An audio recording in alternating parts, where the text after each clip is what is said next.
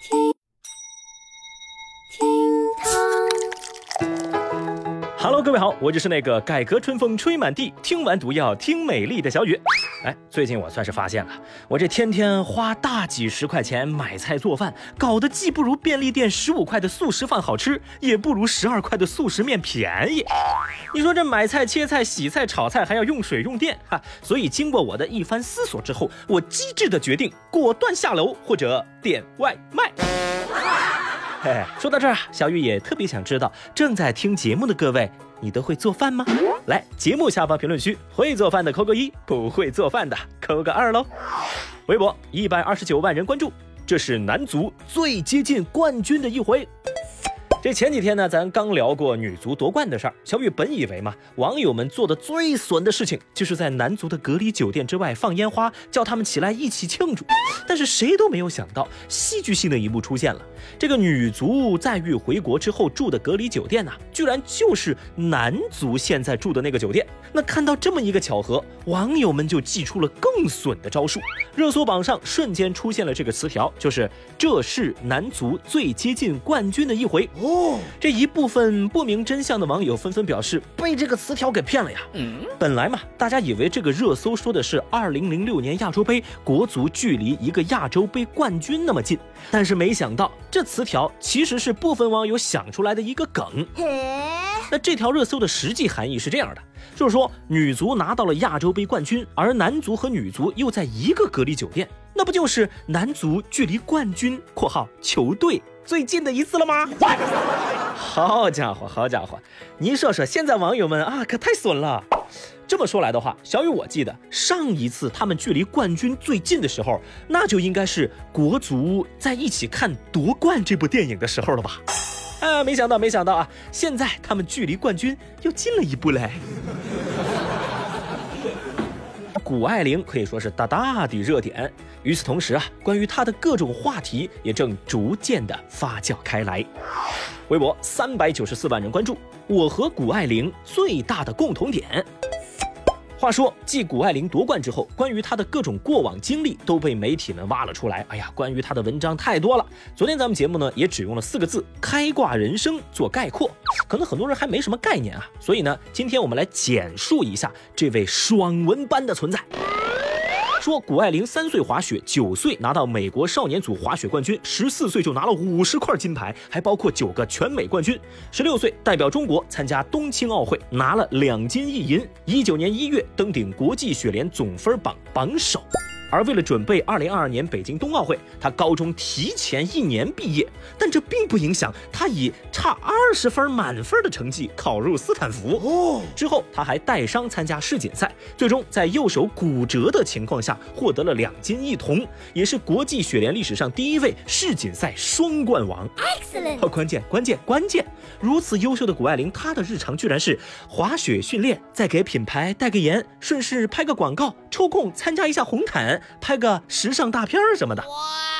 我的妈呀，这简直就是德智体美劳全面发展的典范啊！另外啊，在中国没有一个运动员是在参加了一次奥运大赛获得金牌之前就能拿到集万千宠爱于一身的二十多个广告的代言，但是谷爱凌她就做到了。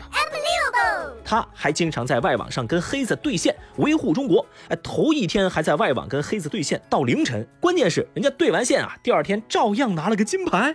你说这样的勇敢爱国少女，谁不爱啊？一个字绝。那么在看完这位天才少女的开挂人生之后，广大网友先是被这种人生轨迹所震惊，但是紧接着谷爱凌的一些演讲又被大家翻出来了啊！大家看过之后又备受鼓舞，因为谷爱凌曾经在一次演讲当中提到，一直以来自己都有个秘密武器，就是保证了十小时的睡眠。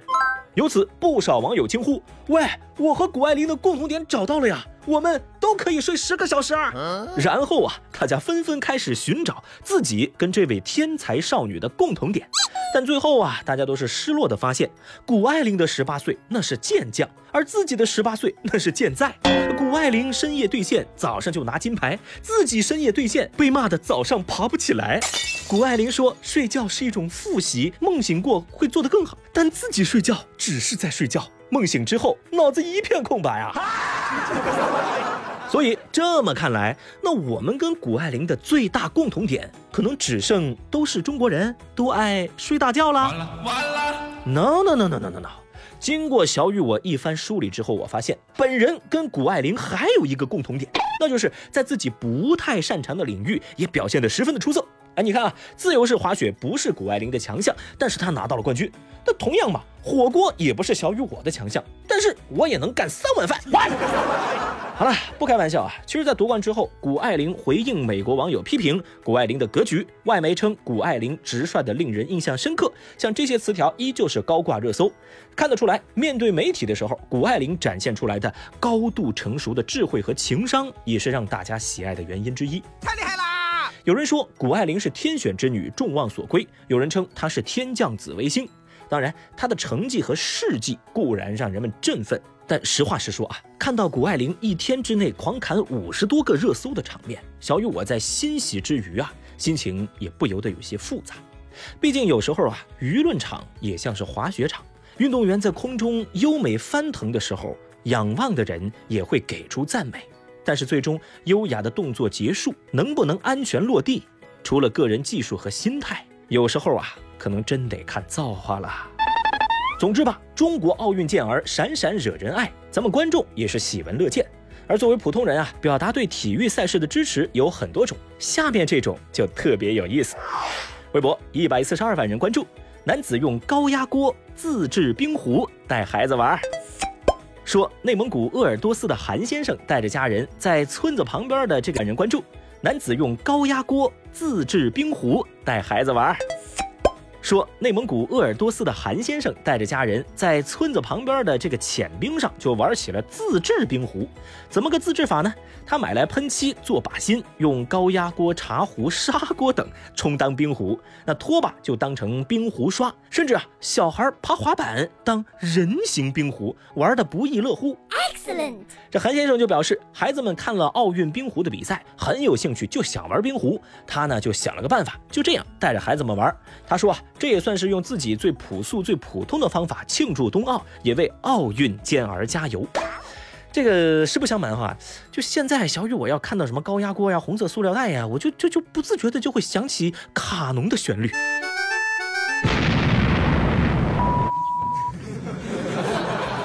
也不知道为啥，自从追完了开端，我现在一看到高压锅就有点紧张。哎，但但但还好啊，就是这个高压锅没有放上公交车。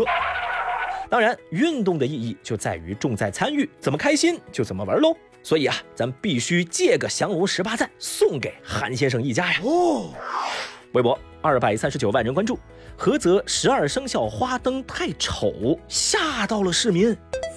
说山东菏泽一个公园附近摆放着十二生肖的花灯，哎呀，它这个抽象和奇怪的造型啊，引发热议。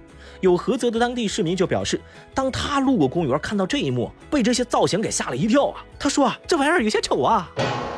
据调查，这一组十二生肖的这个形象花灯是某街道办事处做的，目的是为了对春节增加一些节日的氛围。那可能是因为经费的原因，做的质量不太好啊。对此，该街道办就表示说，已经派工作人员赶赴现场，最后会讨论是撤下这个花灯呢，还是进行一个修改跟改进，给大家呈现更好看的花灯。其实最开始表示，这一个单调的丑字，咋个形容得了那个抽象的花灯呢？有人也吐槽说，扎纸人的都比这做的好吧？表示这一个单调的丑字，咋个形容得了那个抽象的花灯呢？有人也吐槽说，扎纸人的都比这做的好吧？还有人则是提问，东海岸的菏泽都找不到一个设计师，还是咋的？而更多的人看过那个现场视频之后，也表示，哎呀，这个花灯不开灯还接地气啊，一开灯那直接接地府了。